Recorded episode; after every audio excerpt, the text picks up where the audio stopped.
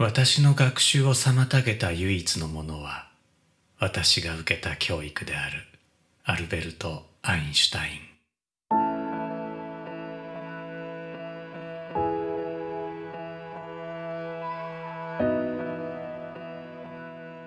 1です。おはようございます。このポッドキャストは僕が毎週お送りしているニュースレター STEAM ニュースの音声版です。STEAM ニュースでは科学技術工学アート数学に関する話題をお届けしています。STEAM ニュースは STEAM ボート乗組員のご協力でお送りしています。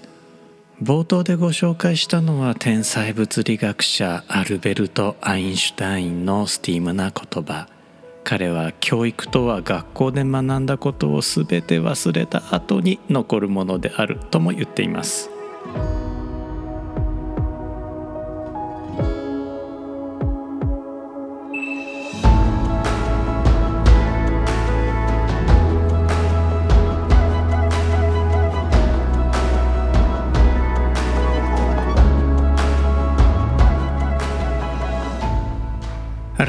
して1です。このエピソードは2023年3月23日に収録しています。steam.fm エピソード124では STEAM ニュース第122号から冒険する科学者オーギュスト・ピカールの話題をお届けします。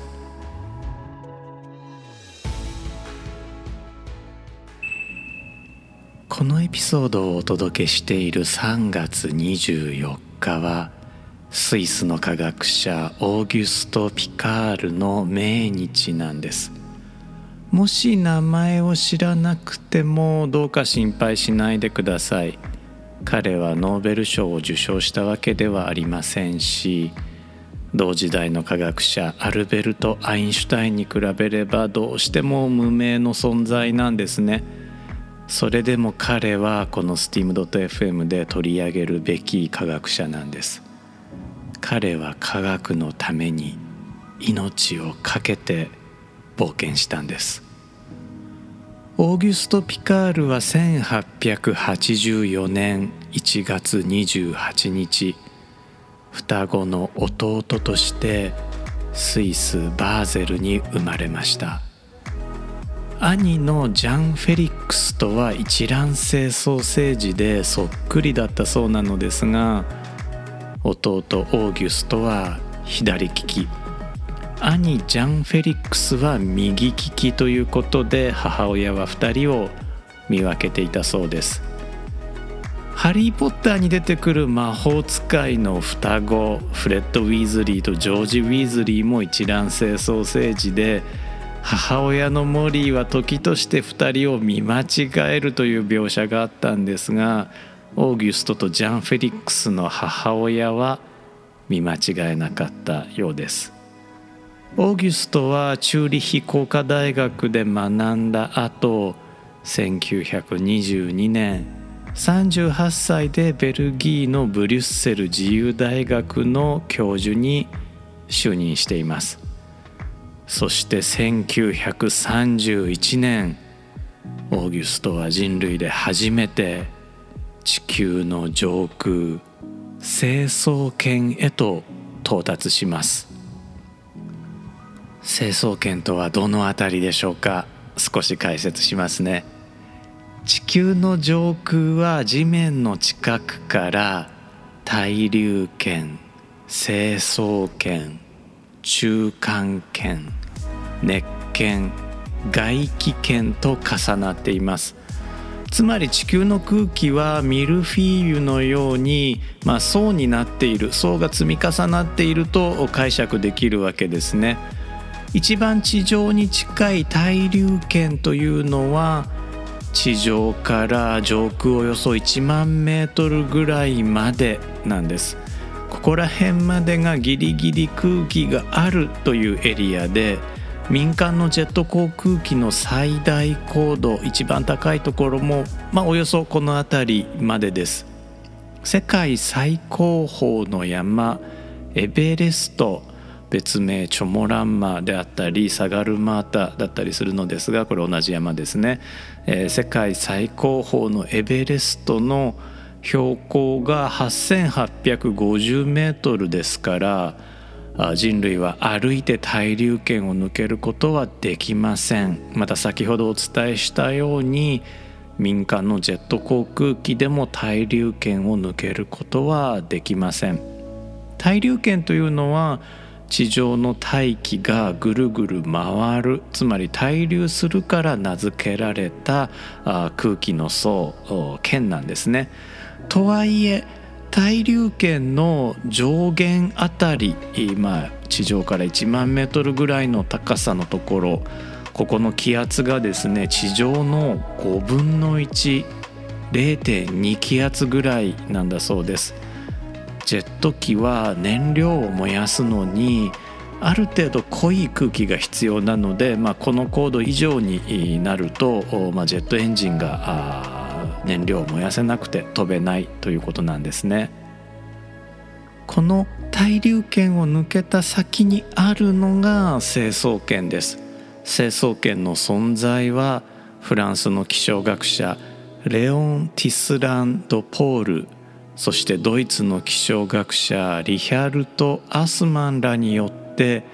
19世紀末から20世紀初頭にかけて発見されました発見の方法は今とさほど変わっていません。つまり無人気球に観測機器を搭載して上空へ飛ばしたんです。どこかで聞いたことのある話ですよね。え、何か国籍不明の気球が成層圏を飛んでやってきたっていう話ね、え、最近のニュースでもありました。こちら21世紀の現在でも無人気球は有効な観測手段なんですね。しかしオーギュスト・ピカールは自ら成層圏へ行ってみたいと思ったんです。1930年のことでした。後の宇宙ロケットにつながる世界初の弾道ミサイルの発射が1944年人類初の有人宇宙飛行が1961年ですからオーギュストの想像力と行動力は凄まじいものがありますよね。彼が成層圏を目指したモチベーションの一つに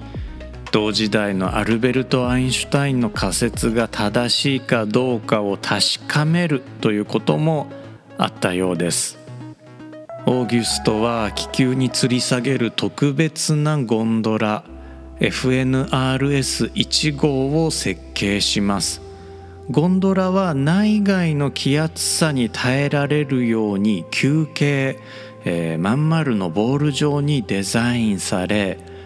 半分が白にもう半分が黒に塗り分けられました。計算の上では日が当たって熱くなってきたら白い半分を太陽へ向けてゴンドラの温度上昇を抑えるというものでした。ここら辺のエピソードを聞くとオーギュスト・ピカールはただの科学者ではなくて優れたエンジニア優れたデザイナーでもあったということですね。そしてもちろん冒険者でもあったわけです。ただこの仕組みだけはうまくいかず、えー、2回目のフライトからはですね全面白塗りにしたそうです。またゴンドラは当時まだ珍しかったアルミニウムで作られたのですが加工技術を持っていたのがビール工場しかなかったためビール工場で製造されました。いやオーギュスト・ピカールは資金調達から工場の手配までしているので、えー、プロデューサーと呼んでもいいかもしれませんね。1931年オーギュストは同僚のポール・キプファーと共に上空15781メートルに達しています。彼らは人類で初めて成層圏に到達しました。このフライトでは空気漏れや水銀の漏出などいくつもの致命的な事故がありましたが2人は起点によって乗り越えていきます。空気漏れはですね、このゴンドラ FNRS1 号のどこかにこうひびが入ってしまっていたようなんですね、この FNRS1 号なのですがこうまん丸まあ、大きなスイカのような形ですから先ほど申し上げた通りこりビール工場で作っていたのですがそのビール工場から運ぶ時におそらくトラックにコロンと乗っけていたんでしょうね。それがコロンコロンとトラックからどうも落ちてしまったようようで、えその時にひびが入ってしまったそうなんですね。で、えその当時はひび割れを見つける技術がなくてオーギュストたちも、ま、知らずに乗り込んでしまってで、え上昇中にどうも気圧がどんどん下がっていくぞと空気が漏れてるぞということに気づいて、え穴を塞がなきゃということになったようです。でおそらくですねこれは医療用に持ち込んでいったと思うのですがワセリンを使って、えー、このクラックを防いだそうです。まあ、ワセリンだけでは塞がらないのでおそらくワセリンに何か手持ちの材料混ぜ物をして塞いだんだと思います。えー、水銀の漏出の方なのですがこちらはですね気圧計に、えー、水銀が使われていたそうなんですねこれ気圧計なのかひょっとしたら温度計の方かもしれません。で水銀とアルミニウムっていうのはあの反応して穴を開けてしまうのでまあ、放置はできないと、まあ、おそらくこのゴンドラの中というのは塗装されていますからすぐに穴が開くということはないのでしょうがあただ塗装にもクラックがあるかもしれないので、まあ、放置はできないあ現在でも民間航空機というのはアルミでできていますからあ水銀温度計とかをね持ち込むことができないんですがこれも同じ理由です。で、この水銀を何とかしなきゃいけないということで、これオーギュストはあまあゴンドラの周囲はまあほぼ真空ですからこれ真空に吸い出せばいいんじゃないかということで、えー、ホースをコックにつないで、えー、この機体の外にゴンドラの外に放出するというね、えー、起点を聞かせました。本当ねここら辺宇宙戦艦ヤマトでいうと真田さんですよね。真田運用っていう言葉がね、えー、日本の小惑星探査機はやぶさの時にね言われて有名になりましたけれどもこの1931年にすでに真田運用していたわけですね。いやつい熱くなってしまいました。1932年にはオーギュストたちは再び成層圏を目指し上空1万6201メートルに到達していますこの年にオーギュストは48歳になっていますから人間何歳になっても挑戦できるということですね。彼はその後も挑戦を続け上空1万8600メートルの浮上記録も持っています。ウィキペディア日本語版ではオーギュストの記録として上空2万3000メートルという記述があるのですが、まあ、僕が調べた範囲ではあ最高記録が上空1万8600メートルだったのでこのエピソードでもまあその説を採用させていただきます。まあ、いずれにせよ信じられない高度です。1930年代後半オーギュストの情熱は深海へと向かい始めます空気のない成層圏へ行けるのなら同じく空気のない深海へも行けるということなんでしょうか。オーギュスト・ピカールのゴンドラは内部が1気圧外部が0気圧に耐えられるように設計されていました。しかし海中となると話が違います。海中ではおよそ10メートル降下するごとに水圧が1気圧高くなります。水深100メートルではおよそ10気圧がかかります。オーギュストは水深1000メートルつまり100気圧にも耐えられるような深海探査艇バチスカーフを設計しました。バチスカーフというのはあこれ船の名前ではなくて船の型のことなんですね。えー、新しい船の型、まあ、潜水艦のような型を設計したということです。彼はバチスカーフとして FNRS2 号3号そしてトリエステ号を設計します。このトリエステ号は1957年にアメリカ海軍の所有となります。トリエステ号はなんと1000気圧に耐えられるように設計されました。今度はアルミニウムではなくてドイツのクルップ社の鋼鋼鉄が使われました。クルップ社というのはこれ、えー、大砲のメーカーとして当時有名だったんですね。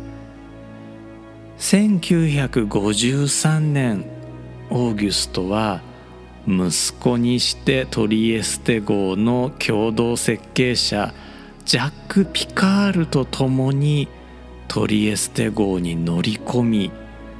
人類未踏の水深3150メートルまで潜っています。70前後の父ちゃんオーギュストが30前後の息子ジャックを連れて冒険するわけですから漫画みたいな展開ですね。1960年トリエステ号は知られている限り最も深い場所マリアナ海溝のチャレンジャー海縁チャレンジャーディープの海底に到達しました。水深は後の計測で1万911メートルだったことが分かっています。登場していたのはアメリカ海軍の科学者ドン・ウォルシュとそしてオーギュストの息子ジャックでした。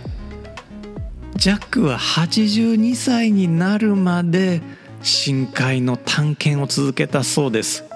これ絶対父ちゃんの影響ですよね。ジャックの息子オーギュストの孫にあたるベルトラン・ピカールもまた冒険家で気球による世界初の無着陸世界一周飛行を達成しています。気球野郎ですよねちなみになんですがオーギュストの双子のお兄さんの方ジャン・フェリックスはアメリカへ渡って科学化学の教授になったのですがやはり気球野郎でクラスター気球という気球を発明していますこれどんな気球かというとピクサーの映画カール・ジーさんの空飛ぶ家を思い出していただくと、まあ、一番近いかなと思います。あの小さな気球をたくさん集めて大きな気球にするというものですね。彼は勤務先のシカゴ大学の学生ジャネットと結婚するのですが彼女も夫に感化されたのか気球冒険家になり高度1万7500メートルの上昇記録を達成しました。いや教え子に手を出しているとか奥さんを成層圏に連れて行ったとかもう意味不明なのですがまあこれも科学のためでしょう。オーギュストとジャン・フェリックスのピカール兄弟を主人公に気球兄弟みたいな漫画ができそうですね。というわけでこのエピソードでは冒険する科学者オーギュスト・ピカールについてお届けしました彼が設計し彼の息子が乗り込んだトリエステ号。地球で一番深い場所マリアナ海溝の